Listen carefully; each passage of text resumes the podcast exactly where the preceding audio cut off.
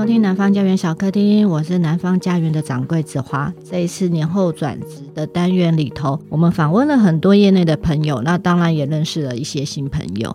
那发现，即使是身处在其中的一员啊，其实有很多我不晓得的工作内容跟辛苦。那这些曾经合作过的职人伙伴，对他们非常的佩服。毕竟在大众的认知里头，图书是可有可无，它不是必要的。然后我自己有一些朋友就说，那没看书也不会饿死。这样，其实这个产业聊下来之后，我觉得跟很多的文化产业一样，好像其实从业人员都是靠着热情跟热血，那一路这样走过来。那今天这一集，我们邀请到光磊国际版权的总裁谭光磊，跟听众一起聊聊版权经济这个非常具有挑战性的工作。嘿，光磊好，嗨，子华，大家好。其实南方一开始就是跟光磊这边有合作过，然后我们透过你们签下一些不少的拉美的书嘛。对。然后你经营版权经济应该有十多年了吧？我自己是二零零四年入行，嗯，然后零八年创业，所以自己的公司到现在已经是十四年，快十五年了。这样。对啊，所以其实我应该是说，在版权经济这一块里头，你们应该算是本土的。台湾的，因为其实有很多的版权代理其实是比较国际性的，对，可能是外商，外商，对，嗯，所以我们今天就跟你一起来聊图书跟影像经济。因为为什么会说图书跟影像？其实一开始是图书，对，可是因为我们这几年开始就是 IP 经济的时候，你们也开始做影像经济，对，然后你们也有做作家经济吗？也有，对，所以其实。光磊这边其实有很多的工作内容，非常的多，不同的职缺这样。对，不同的职缺，然后跟你们讲，大家大家听好了，他们也正在真人。对，所以这一集听完之后，就是里面可能或许有一些彩蛋之类的。对，对对对，请注意听这样。对对对对对，那大家这一集要认真听。那首先我们要先问光磊，就是大家对版权经济，就是一般读者其实是比较陌生的，那他大家可能比较接触到出版社或是书店这样子。我觉得这个版权经济听起来有点像书的经纪人或是代理人。那想要问一下，就是版权经济是做什么的？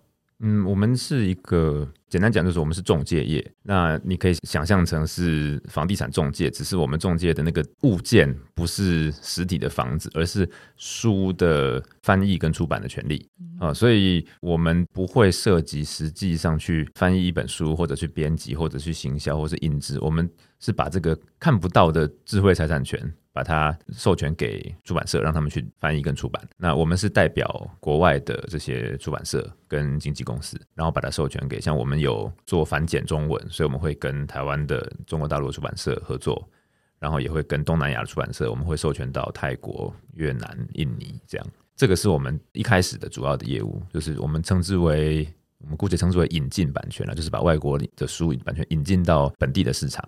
那后来我们也开始做，把本地的书卖到国外去，就是我们称之为输出这样。呃，比如说吴明益老师的小说，我们把它卖到呃欧美十几个国家这样。我们其实蛮早就想要做影视这一块，但真正开始有专人做是二零一八年，一样也是一个中介，他是把影视的改编权卖给制作公司。那也有很多种做法，比如说最单纯的当然就是把台湾的作家的书卖给台湾制作公司，但是你也可以卖给韩国制作公司，或者你可以卖给好莱坞。那也甚至你可以把韩国的小说的那个影视拍摄权卖给中国大陆的公司，或者把美国的小说的那个卖给台湾的制作公司。就其实是因为中介业嘛，所以你只要找好你的上游跟下游就可以去谈。所以这个听起来人脉很重要，对不对？对，完全是一个靠人的产业。所以人员也很重要。对对对。那这样听起来的话。好像蛮多职缺的，你们有哪些职缺？然后他有一些，因为我们讲到人脉，然后我们就觉得说新人可以吗？这样一般来说进来会从我们的行政我们开始做。嗯、那行政做什么呢？就是你要做合约、拟定合约，然后还有就是协助请款、出请款单，然后你要协助版税的计算。那这些东西听起来好像很枯燥。但其实这个是练基本功，呃，什么叫基本功呢？呃，我就简单讲几个数字好了。我们外国客户有两百家，好，那两岸出版社加起来有三百家，那所以你一进来，你要面对的，我只要说这加起来是五百家嘛，一家只要有两个窗口就好了，你要记一千个人名。一进来，大部分人如果说马上就要你去再读书啊什么什么，再去评估去卖书什么，马上被击垮。所以从行政这个工作开始做，其实是帮助你搞清楚谁是谁的一个最好的基本功。你这个可能要花一两年的时间，才只是稍微知道说，哦，这家的窗口是是这个样子，然后他的脾气跟个性，那跟他要怎么样联络比较好打交道。做合约虽然听起来很枯燥，但是你如果你用心，你可以从里面看到非常非常多谈判的技巧，各式各样的条件。版税率的行情啊，怎么样给电子书，怎么给有声书？电子书、有声书的权利怎么计算？版税怎么计算？其实都可以看。请款也很重要，因为你就会知道说，哦，这家出版社付款很快，这家每次都拖拖拉拉，都要我去催，你就知道以后如果你变成业务，你跟谁会比较好合作。我觉得是一个非常非常好的练基本功的那个。然后你如果行政这边做的 OK 了。那有机会转到业务的部门，那业务就很多种，因为引进我们就有分文学跟非文学嘛，嗯、呃，小说跟跟非虚构这样。那你也可能去做影视，那就是不同的人脉。那也可能你去做东南亚，你可能认识的就会是东南亚的出版社。那也可能你去做韩国或者是输出，那你就会遇到韩国的客户或者是欧美的编辑，那就是很不一样。简单来讲，你可以说它有行政比较像是后援的，跟业务大概是这两种。所以，其实你们每次真的还是希望他是从行政开始，不管他有没有，当然要看他有没有呃相关工作经验。对，对，对，如果是他有相关工作经验，那有可能可以直接做接做业务。对，但是呃比较辛苦一点。嗯哼，那这样听起来的话，他应该有一个门槛吧？你们应该有个基本要求，至少我觉得语文上面对不对？对，就是你英文就不能太差嘛，因为你读的往来的，嗯、我们的每一个职缺应该都要用到英文，有的职缺甚至是全部都是英文。比如说你是负责东南亚的，那你对上家、对上游外国出版社你是用英文，你对东南亚国家你也是用英文，除非你去学泰文、去学越南文，哎，就全部都是英文。英文这个只是基本而已，嗯，然后其实你中文也要好，你可能大部分时间你是用中文去沟通，沟通是一个，然后还有你要如果要写书讯，你要怎么去介绍一个书？所以我常常觉得，有时候觉得我们的工作有一点像记者，嗯哼，因为你要很快的时间内你要去掌握关于。这个故事或这本书有什么什么什么元素可以放到这个书讯里面，然后你要把它包装起来，组合成一个一千字、五百字的东西，然后发出去。那记者因为写写稿都有时限压力嘛，所以我觉得是记者也是一个很好的训练，因为你必须在有 deadline 的状况下交出那个稿子。对，因为我自己也，也我自己也当过记者。对，你每天几点你就是要上传？对，就是你就是要交多少稿子？对对，没错。那这样听起来的话，就是说。工作内容的话，是不是还有就是你刚刚有提到写书讯这件事情？那所以是业务负责业务的人要，你毕竟那么多书，你们里头的人像你自己，对，对，对，你要怎么去挑？譬如说我哪些先写，或是什么样的呢？这个好像也只能看凭经验，但是大概有几个方向啊。一个是肯定是你自己个人的喜好嘛，嗯、但是自己的喜好不代表市场的需求，所以你要去抓一个 balance。那如果两者可以兼顾，当然最好。但是可能市场的需求还是要。那个占比要拉高一点，对，那当然，因为有一些书，你可能觉得说，哎，这个市场上的需求好像没有那么高，但不是没有啊。但如果我自己超喜欢，那我可以借由你个人的热情或是包装，让它比较有机会卖掉。哎，那有一些是这个市场上就是完全没有人要看的类型，你再怎么努力推也是推不掉。这种就你可能要把它放 priority 要放在后面一点，对，主要可能还是要放在。可能现在国际上很热门，本地出版社非常非常强烈的需求的那些类型，要要优先的去做。所以我觉得我们工作上就是不断的你去排序，你就永远会有几百件事情，然后你要去抓那个先做这个还是先做那个。呃，我觉得我们的工作跟就是市面上讲很多工作书，他们都是比较专案导向的。我觉得编辑也是比较像专案导向，就是你可能一年就是比如十本书，那每一本书它可能要跑一个流程嘛。但我们不是，我们每一本书都是一个专案。那我们这个，我们可能一年会有上千本、几百本书，然后而且重点是，有可能我今年处理了一百本，我明年还有一百本嘛。但我明年那处理那一百本的时候，我前几年的书要出版的，所以我又要处理相关的事情。所以你一本书不是只有前期把它卖掉，你后面还有很多后续，封面送审，请作者写序。然后，呃，要不要邀作者来？各式各样有的，而且加签电子书、加签有声书，就其实后续事情非常多。所以你如果业绩很好的话，你多做个三年，你刚开始会很爽，就是因为你只要一直卖，你刚进来的时候就是一直卖、一直卖。等到三年后，你就开始辛苦了，因为你之前卖的那些东西全部都会来纠缠你，因为那些书都要出版了，然后就要开始处理很多很多的这些后续的事项。所以有办法排这个排序跟多工，可能要有一些工作上的工具吧。呃，那是还蛮重要的。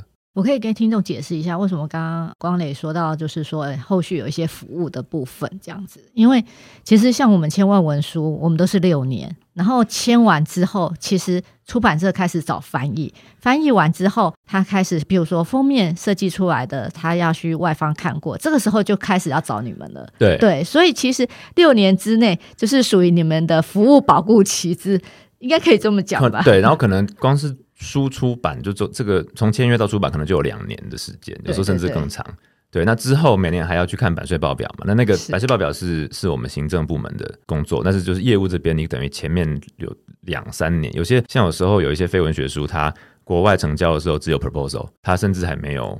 他只有一个大纲，他还没写完，对，所以你要等到他写完，然后交付那个翻译定稿，翻译定稿还要注意他是不是真的是最后的版本，不然有时候国外会给错嘛，嗯、对。对，各式各样这种还蛮多没嘎的。有的出版社会养书探，可是真的是非常的少。对，可是我觉得你们就替代了书探的这样的一个角色，不完全啦，因为毕竟书探他是帮呃我们讲买卖双方，书探是帮买方服务嘛，然后因为他买方那个书卖的好不好跟书探是无关的，他就是领一个。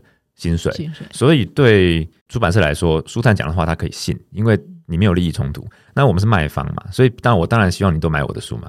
啊、嗯，所以出版社对我们信的话，就会他不会百分之百信啦，那也是合理的。对，所以还是有一点点不一样，但确实我们就是在处理对外联系上是是花蛮多力气的。那我们刚刚有提到工作内容，就是行政跟业务嘛，就分这两块，对不对？对。那现在最重要的就是面试，那第一关就是履历，这个要做功课，因为怎么样写好一个履历？对，因为刚刚有提到语文的部分，那你们会特别有要求履历，呃，有什么吗？譬如说，呃，可能有一些他附上什么字可以加分的。我们一般就是你要有一份。就基本资料的履历嘛，然后另外我们会说，你如果有作品集或什么的，然后让我们帮助我们认识你，跟告诉我们为什么我们要选你，这些文件都欢迎你附上。那这个东西就是一个，它没有限制一定要怎么样，所以就会有人他说啊，我写影评，我写书评，还是附个五六篇，可能影评写的不错，可能书评写的不错，但是并不能够帮助我呃了解你为什么要这份工作之类的。所以你可能有那个很好，但是你也许要写一些更。更清楚地告诉我说你为什么要这份工作，然后对这份工作的想象和了解，要让我觉得说你不是只是一样的东西去丢一百家这样，嗯、哼哼对，很容易碰到这种，嗯，嗯对，没错。那你需要英文履历吗？我们其实没有，诶，我们有没有要求双语啊？我不太记得了，有可能我们是要中英履历，对，也可能只有中文。诶，有英文履历会更好，对，因为他可以看到他基本的英文程度这样，嗯哼哼哼哼。那你面试的时候会问哪一些问题？譬如说，呃，你会特别想会问一些哪些？呃，会笔试吗？或者是说直接就是看了履历之后，就一开始约他们过来谈？那你们会问哪一些问题？那哪一些的专长或者是特质会你会优先录取或是可以加分？呃，第一个是会有笔试啊，笔试就是基本的，我们会让他呃，比如说我们出题说你现在一个状况，客户要怎么样，要送审什么什么哪一本书，送审封面，请你写一封呃这个送审信。那里面可能有一些关键的业界的术语，我们会告诉他说这个这怎么写怎么写，那就看你。然后那有时候会出那个题是情境题嘛，就是说现在是出版社没有送审，你是不是要道歉？对，你要怎么去处理这个事情？怎么去去 phrase 这个？或者是说，呃，他很急。呃，他已经马上礼拜五就要送审了，然后但是呃，你催了几次过来都没有回，那你怎么样用一个温柔坚定，但是又人家感觉到急切性的口吻去把把这个东西催下来？会出一些这种去看他怎么去思考跟应变这样子的状况。那当然还有就是看你的英文程度嘛，嗯哼，哎，中文程度基本上我们看他的附件跟他的呃字界那些大概可以看出来。那面试的话，其实我觉得我很不会面试，因为我是一个。我觉得在问问题的时候，会常常觉得说，哎，我问这个问题会不会非常，会不会很冒犯人呐？嗯哼哼，会不会就是会不会涉及隐私啊？我也理解这样。对，对我是不是我可以我可以问这个吗？我可以问说，哎，你们你有男朋友吗？现在结婚，你打算结婚生小？我觉得这种不能问嘛。能问人家爸妈做什么吗？好像也觉得会不会都是不太妥当这样。所以我到后来有点比较容易，就是变成是我我会花很多时间在讲我们这份工作。嗯哼。对，那那这个也 OK，因为确实是要让他知道我们工作在干嘛嘛。但是其实更重要的是，你其实应该要想办法问出他对方心中的想法。然后这个东西我觉得我不太行，所以我们公司都有一些比我厉害的同事，他们会负责第一关。嗯其实他们会先负责笔试面试，他们面完了，然后挑了跟我说，那这几个觉得不错，然后我可能在最后等到换我这这一关的时候，通常只是就是一个聊天哦，就基本上已经定了啦。哦，那只是聊天聊一聊，哎，觉得他感觉不错，OK，就就是到我这边已经不太有需要去知道一些很细节的一些什么事情了。那个可能同事都已经帮我面完了，这样。嗯哼，那你们同事或者是你有跟你同事说要特别注意什么吗？留意什么吗？要特别问什么问题吗？嗯、呃，我们也是一直在调整，哎，就是也也参考一些，呃包括有离开的前同事，他们就是呃专门在研究这个呃人资这一块的，不能问那种太 yes no 的答案了。你就是要问那种让他去现场去想的，然后从他的回答中，你去看说，哦，你的思考逻辑是怎么样？你会你在遇到这样状况的时候，你会什么？那比如说，还有我觉得有有一些题目，我觉得蛮有趣，像是问说你在你以前的职场或者是学校，假如他是新鲜人，你喜欢或是不喜欢怎样的主管或老师？嗯、然后借此知道说，哦，你怎么样跟他相处？嗯、大家的喜欢的模式，大家的那个雷点在哪里？然后来判断说，哎，他跟我们公司合不合？这样，我觉得会问一题，就是说，当然前面都会问说，你怎么知道我们公司的嘛？你为什么要来应征这个工作嘛？对，那就不要跟我讲什么我是吴明义的粉丝，不要回答这种问题，因为这个真的没有加分，全部人都是啊，你这个只是 就是就是基本基本的而已，对，就是然后或者说问你最近看什么书，不要跟我讲，我最近看了吴明义这样这种，或者我最近看了山德森。不要跟我讲你喜欢看书啦，因为你如果不喜欢看书，就真的不用来了。然后你看书也没有比较加分，因为所有人都爱看书。来做这个产业的，呃，你就是要会看书，然后但而且你还要有办法把你爱书这件事情转化成工作跟产出嘛，这个是才是我们想要的。这样哦，这还蛮有趣的，因为真的你会爱看书，你才会来这一份。对，你不用特别去强调这一个。对，或者说你爱看书，你应该强调的是你爱看什么样的比较特，让我们感觉到说，哦，你是有你独特的阅读的品味，或者是你的脉络是什么？嗯呃、你看一些台湾可能没有人看的，那那为什么你看这个东西？或者是影集之类的？对对对，或者是电玩？对，真的是这样。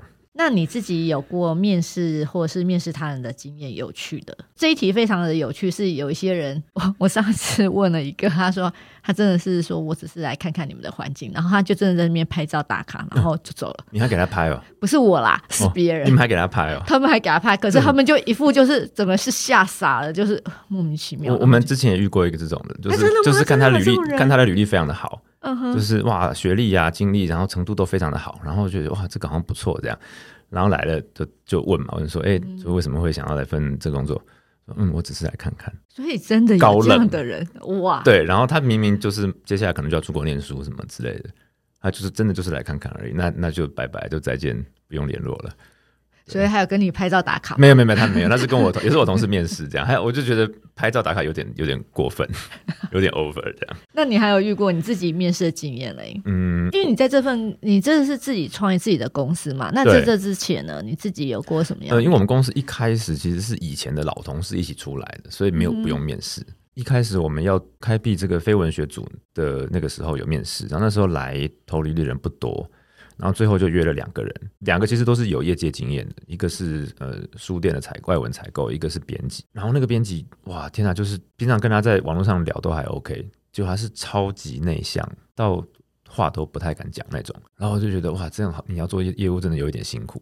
呃，那另外一个就是比较开朗外向型的，所以后来就是当然就没有选这个很内向的。那并并并不是说内向者不好，但是就是说你在你总不能面试的时候你都不讲话嘛。嗯嗯，对，就是内向者有内向者想办法的去应对的方式，你可能自己先准备好自己的一套可以讲的东西，会比较不会那么紧张。我觉得这个也是面试的一个你说技巧，或是说双方都追求到说可以大家聊得比较不那么紧张啦，可以自自在一点、放松一点，大家讲一些比较真诚的话。对，这个是我比较想要的。对，虽然我也听过很多别的大公司他们的那种，他们面试可能有前面几个题不过 OK 就直接拜拜。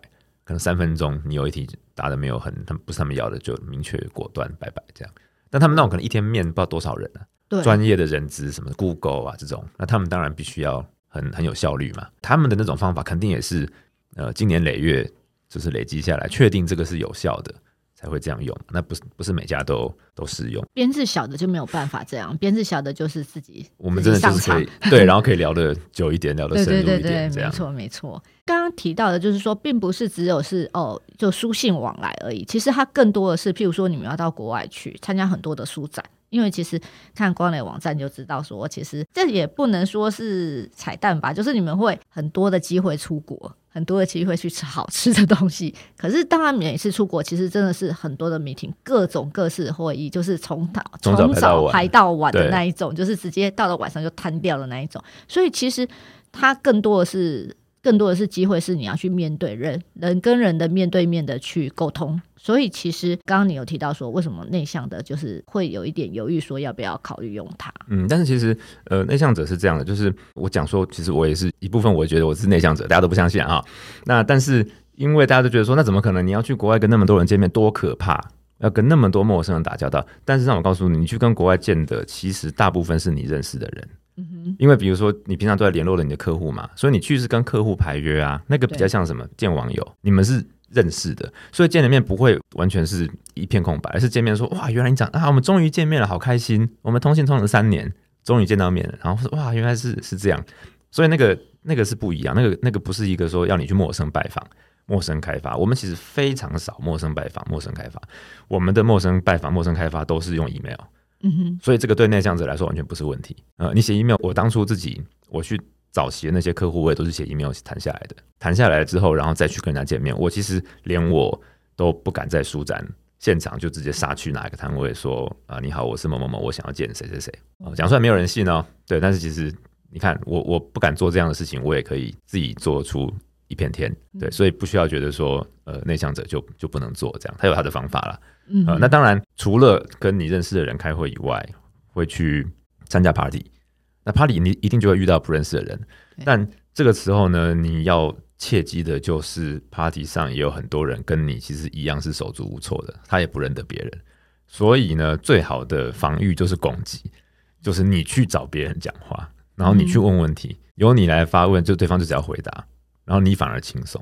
嗯啊，这当然讲的很简单啦。你实际上真的遇到说，哇，你是。一票白人面孔里面唯一的亚洲人，你确实还是会觉得说很累，而且你已经开了一天会了，你很累，你又讲外文，不是母语，你还要想办法跟人家攀谈，确实是很累，但是有还是有方法的。你要不要示范一下？就是如果在这样的会，你要先怎么样跟他攀谈？就说嗨，我是我，因为你也不知道对方是谁嘛，对不对？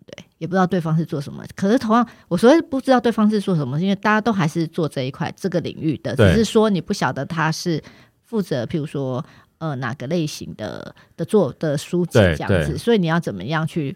呃，比如说有一种 party 是某一个作家，他卖了全国二三十国版权，经纪公司很高兴，他就帮他办了一个 party，邀请他全球的出版社跟代理一起来，所以你就知道说他来这个 party，他一定跟这本书是有关的。那所以你跟人家聊，你就去问说，哎，所以你是来自什么国家？接下来就是说，哦，是哪个出版社或哪个代理？那从这个地方开始，再去想办法。找延伸的话题，比如说他说啊，我是捷克来的，然后说捷克的某某出版社。那如果说你刚好知道这个出版社，说哦，那你们是不是就是出了那个谁之类的？或者说你就聊这本书，因为一定有话聊嘛。嗯，就是其实就是努力去找共同话题啊，然后想办法跟着这样聊下去，叫什么打蛇随棍上这样啊，呃。那也不是每一次都能成功，那也可能你跟这个人聊了两句，发现话不投机，那就没关系，你就说很高兴认识你，你就去拿个酒，然后再。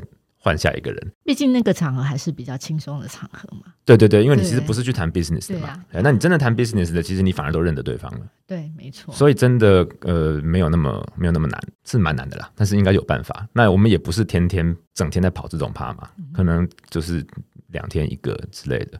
所以其实我觉得是还可以啦。然后因为你做的久了以后，你认识的人就会比较多，嗯，所以你走进一个 party，发现说啊，原来你也在这边啊，原来你也买了。那那感觉就很棒，因为你第一个你就有熟人，然后经由熟人，你可能又会认识别的新的人，这样。那我想要问一下，就是你给版权经济要进入这一行的建议，有什么好的建议吗？嗯，刚刚有讲到你要记大量的名字嘛？对，呃，你你要记我们的客户，然后各地的出版社，这些客户还有旗下有那么多的书，那么多的书名，那么多的作者，所以呃，要有一个方法去记这些。那这东西不是有人很会记，有人很不会记。有人很会记人名，但不会把人名跟脸连在一起，所以见了面就觉得我都脸盲，我都知道这些人，但是我都没办法，觉得洋人都看起来一样，就像洋人觉得我们亚洲人看起来都一样。那所以我觉得想办法有自己有一套方法，那我不能说这个方法没可能没有一个是百分百适用的啦，可能每个人要想办法自己有一套方式去应对这个。如果说你很擅长，那当然很好；如果你不擅长，你要有一个办法去呃帮助你自己记忆。不管你你做什么表格，还是你做什么，你用什么，你用 Evernote，你用 Notion，你用一个什么方式，呃，你要有办法去去 handle 这个，不然的话很可怕。真的会，你永远处于一个很慌乱的状态。就是这是谁？你这是谁？然后查到了，可是你已经完全不记得你上次跟他联络，其实有发生过一些事情，所以你应该这次不应该怎么做，应该怎么做？啊，那或者就是你花很大量的时间都在查每一次该每一个步骤该做什么，这个是还蛮基础的事情。所以你看这个东西跟呃什么我爱不爱看书，然后我其实没有关系。你光是要能够 handle 这个基本，你要能够 handle 很大量的资讯，那你要刚开始我姑且可能不能讲乐在其中啦，你至少能够 handle，你能乐在其中当然最好，那你至少要找到一个你可以处理应付的方法。时间久了，当你开始跑书展，或是遇过一些事情，你就会感觉到其中那种啊柳暗花明，嗯，原来这些东西都串在一起的那种融会贯通的那个那种惊喜感，呃，那那个东西就是不足为外人道，那个真的是你做过了，你碰到了你才知道。对，比如说我们有同事。呃，今年第一次去法兰克福，那他们也很怕 party，觉得说没有人去过。后来是有一个客户，国外一个客户，他办了一个 party，那他们两个就去了。去之前两个都很担心，说会不会很多人都一个都不认识嘛？啊，就去了。第一个人没有很多，就压压力没那么大啊。然后第二个跟这些人也不知道该聊什么，结果后来哎就闲聊攀谈，就发现一个是他们的意大利代理，一个是他们的土耳其代理，结果刚好都跟我们有。好几家共同的客户，你们立刻就有共同话题了。嗯，因为其实各国的代理大概就那么几家啦，所以你们一定会有同样的客户。这也是另外一个可以跟人家聊天的方式，就是说，哎，你有代理谁？我们有代理圈圈叉叉，然后他们讲讲讲讲几个，你们一定会碰到，说，哦，原来那个也是我们的客户，然后你们就可以一起讲客户的八卦，说，哎，他们每次合约都很慢啊，等超久，合约都等三个月，那个谁很烦，什么就是马上就你就绑定了这样。哦，嗯，所以其实要有方法。有方法的，然后找到共同话题，这样。嗯哼，所以其实在国内还没出去之前，其实真的记人，还有记说你跟他之前的往来的一些眉眉嘎嘎，其实是非常的重要。嗯，这个真的很难诶，因为我之前我真的也是有点忙，然后我之前有问过啊夏明好了，我就说你怎么记人，尤其是书展，真的是太多，就是那种对读者啊，读者或者是就久久才见一次，这真的是书展久久才见一次的人，然后。我说你怎么记人？然后就跟我说，你拿到平面之后就开始看他脸部的特征，然后就把它画下来，然后。我说，那我不会画画怎么办呢？对，我就是我有一次就真的照做，然后我就觉得画完我就觉得惨了，更惨，画的不像，然后到时候永远 永远记不得这样。对，没错。然后我就觉得说这一招不行，我还是要自己想办法。嗯。对，就不是每个人的那个方法都适用于其他人。对，然后我因为我自己太多次自己在书展上面认错了，就是、哦、你以为是 A，结果对，然后大家其实真的有点像，然后我就一直觉得说真的是。还是要自己去想解决自己脸盲这个问题，因为你可能自己要你刚刚提到的，对，对因为我我看我们还是东方人看东方人，人家还看老外，就真的很像。对，哎，这个是一个很难的，很不容易。对对对对，就是真的是你要有一个方法帮助你自己去记忆。呃，他这个记忆点可能是在哪一年的书展见的，但那年书展为什么我会记得？是因为那年我找了哪个作家。像这种，那你就可以把它连在一起，嗯哼之类的。那这个就是每个人自己要有自己的一个系统。那我再来问一个，就是说，我知道你们有出版人小聚，嗯嗯嗯，对对对，因为光你自己也有出版人小没，那那个是鲁出版鲁蛇办的出版人小聚，我们自己是那个 Tuesday Dinner。哦，对，Sorry，你们有 Tuesday Dinner。那我想要问一下，就是当我们自己去跟有一次我也去法兰克福，也有参加你们的活动，那为什么要想要办这样的活动？就是发现说，这个产业大家蛮近的，然后不太走动，嗯、就是横向交流的机会，那觉得有点可惜。那因为感觉国外哇，国外有常常就有各式各样的 party 嘛，有机会可以去。你一个新人，你是有办法很快认识一些其他人的。那你认识一些其他人，不管是交朋友，或者是说遇到呃转职跳槽的机会，或者是呃少走很多冤枉路。我觉得其实都蛮好的，嗯、那所以就开始这个这个 Tuesday Dinner 其实是我们土耳其代理他的 idea。他一开始是办 Monday Dinner，他就是每个礼拜一会在同一家餐厅同一张桌子，那固定找大概六到八个人，那里面有各式各样，就是编辑、译者，甚至有那个记者，好像不会找作家，就是大家聚在一起，最好都是不同公司的，然后可能本来都不认得的，那这样才会增加你的那个人脉嘛。那这个同时对于主办方也有好处，因为你同时也认识很多人，嗯、本来可能没那么熟这样。那后来开始办了之后，就发现台湾这边要做一些改良，因为第一个礼拜一很多餐厅关门，而且万一有人临时不能来，你礼拜周末不好联络。那第二个是说，我觉得亚洲人还是比较害羞，没那么比较慢热，所以你如果全部人都是完全不认识，呃，要能够现场能够带的聊得很嗨，那有点碰运气，就除非你们里面有几个嗨咖。或者你自己要从头到尾唱作俱佳，所以如果说一根公司来两个，也是有助于缓解这个紧张的的心情，所以有时候会做一些这样子的调整。那你办很久了吧？我们是从我一四还是一五年开始办的，然后中大概办到一八年，然后中间疫情什么停了几年，然后今年又开始重新办。那在法兰克福，我们会通常会邀说啊有趣的两岸的中文出版社，然后大家一起吃个饭，这样，嗯，也是大家互相认识一下，而且也是。我们自己也知道，你在法兰克福待了一个礼拜，天天讲英文吃西餐，你会想念讲中文，跟甚至是吃中餐热菜这样 啊，所以觉得办一个这样子，大家可以放松一下。因为在书展，在法兰克福书展里头，大家应该是吃简餐吧，就中午简单就不吃，就喝个咖啡，因为很赶，时间很赶。所以应该算是那是一个大家可以好好坐下来聊一聊，甚至他主要大家还是聊说，哎、欸，你们这几天在法兰克福书展在在干什么啊？什么有没有有趣的事啊？等等之类的。对，就是一个很很放松，可以休息一下，然后又可以交流的一个、嗯、一个场合，这样。没错，没错。那我们接下来就是问一下，就是要给版权经纪从业人员必读的清单。必读清单哦，有什么建议他们想要看的？我觉得是。最好当然是说你自己有自己呃想要专攻的领域，那这个领域你可能就你就要努力去读嘛，多读多读没有没有坏处，但是呢也不代表说原来专精于一个领域，其他领域就不行。比如说像我我自己，我以前只看奇幻小说，进来了这一行发现说哇，奇幻小说好像市场已经不好了，所以我必须要去看别的，我也要看比较纯文学的。那甚至我第一次成交的书是罗曼史，那我我也开始看推理，以前我不爱看推理，就我现在看非常非常多的推理，所以。我觉得有这种好奇心，然后多阅读不同的东西，有点扎实，其实是蛮好的事情。必读的话，我自己是最近读了那本那个商务出过那本什么谁的版权翻译必究那个，那个好像是王王毅家的女儿写，王飞仙吗？一个叫做讲等于中国的近代的版权法律什么的演进史，然后我觉得非常有趣。它是一个算是比较学术的论著，但是让你知道说为什么我们叫版权，而不是因为法律上是著作权嘛，但为什么叫版？那就是因为以前是翻制版，制对，然后讲这个这个整个怎么来的，以前的书商，然后盗版跟出版社他们之间的这个关系，包括整个著作权的概念在近代中国的演进，嗯哼，然后我觉得那个很很好玩，那个让你知道说，哇，我们对于这个产业的源头原来是这样子，嗯，所以他有写到中国曾经有过白皮书的阶段，对我我还没有看到，还没有看完，所以我不确定他最后写到是什么年代这样，但是就是从现在开始从清代开始写。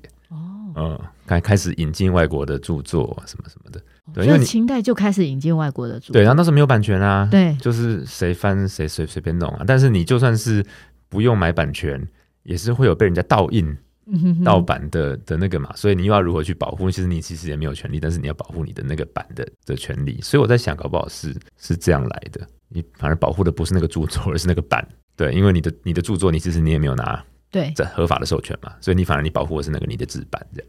哎，这听起来还蛮有趣的。很有趣。我们我们台湾商务出的，台湾商务出的关于叫书名叫做什么？好像是版权谁有翻印必究啊，版权所有翻印版权谁有谁有对，好像好像是这样对。OK，、嗯、好，那可以大家找一下。反正我们最后就是在播出的时候，我们会写在呃脸书上面，或者是会写在那个讯息上面，文字讯息上面，我们再把详细的书名跟大家讲。那最后，因为我们刚刚有提到嘛，就是你们最近在真人，那你要不要放松一下公司的福利？哦，我们福利还蛮多的哦。呃，我们有就刚刚子华讲，我们会办，我们很爱办聚餐跟办趴，所以我们一年会有呃台北书展会办一个 party，然后耶诞节会办一个 party。对，然后就是一个可以吃吃喝喝、认识很多同业朋友的一个机会。然后我们从呃疫情发生的时候，我们就是 work from home。最严重的时候，三级警戒那个时候是每天行政部门会有一到两个人来轮值，其他人就是可以完全在家，但也有人进公司啦。那我们现在的做法就是，呃，所有人都是几几乎都是轮的，就是可能一个礼拜三两到三天，嗯哼，进公司，其他都是在家里。啊，所以其实是还相对弹性的一个做法啊，尤其是如果你住的比较远，你就不用每天很辛苦的花时间在交通通勤上。对，而且其实大家也都发现说啊，经过两年疫情，发现在家工作其实还蛮比较专注，嗯嗯，啊，其实也不错这样。那但是我们也希望。不要说你一个礼拜跟会有跟公司某些人完全错过，比如说你如果是 A 组、B 组这种的，你就会完全跟公司一半的人见不到。我们也不希望这样，所以我们会尽量去安排说，你总是有一天可以见到不同的人。那呃，每个月月会就是大家全部要进来，那就只有月会那一天。嗯，我们吃吃喝喝的机会很多。真的很多，对，零食啊、聚餐、酒什么都很多。呃，我们会有一个暑假，就是我们七月最后一个礼拜会放假。哦，嗯，因为为什么会这样放呢？因为国外也放。对，就是呃，每次到了那个时候，就发现说，哎，法国人全部不见，西班牙全部不见，北欧人全部不见，然后觉得那 kimoji 真的很差。我知道啊，就是我们都会想说，我以为我不知道，因为我觉得每次到了暑假，他们就会消失，消失而且消失不止一个月。对对对，有时候是两个月。对啊，我想说，天哪，我小孩放暑假，为什么？老外也跟着放暑假，那我也要放假。然后我就觉得说，尤其是疫情的时候，我觉得说你不要躲了，你根本就在家里，你工作在家里，你根本什么地方都不能去，你还不给我收信，不乖乖收信，这样很可恶。所以后来就觉得说，好，那既然因为他们不在，我们也没办法推动工作啊，那干脆就我们也来放，我们也放一个礼拜。对，那大家很开心，非常开心，真的好棒。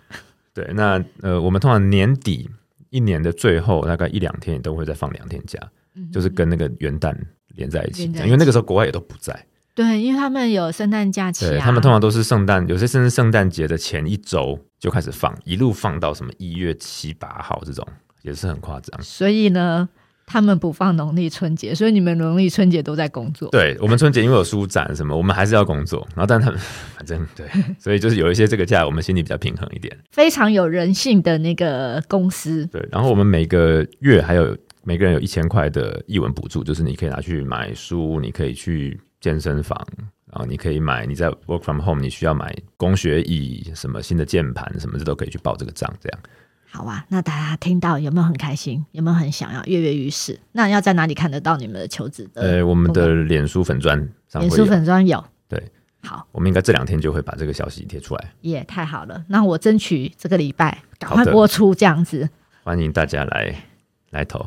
来挑战，对，来来挑战一下这个工作，对，很棒。那我们就今天先聊到这里。那我们希望就是说，有听到这一集的听众朋友们，就是你们有那种挑战的心情，想要就是换一个不一样的工作的话，就是欢迎赶快来投履历。好的，谢谢子华，谢谢大家，不客气。南方家园小客厅每周四固定更新最新讯息，请见南方家园脸书跟 IG。如果你有任何想法，欢迎留言讨论。我们下期见，拜拜，拜拜。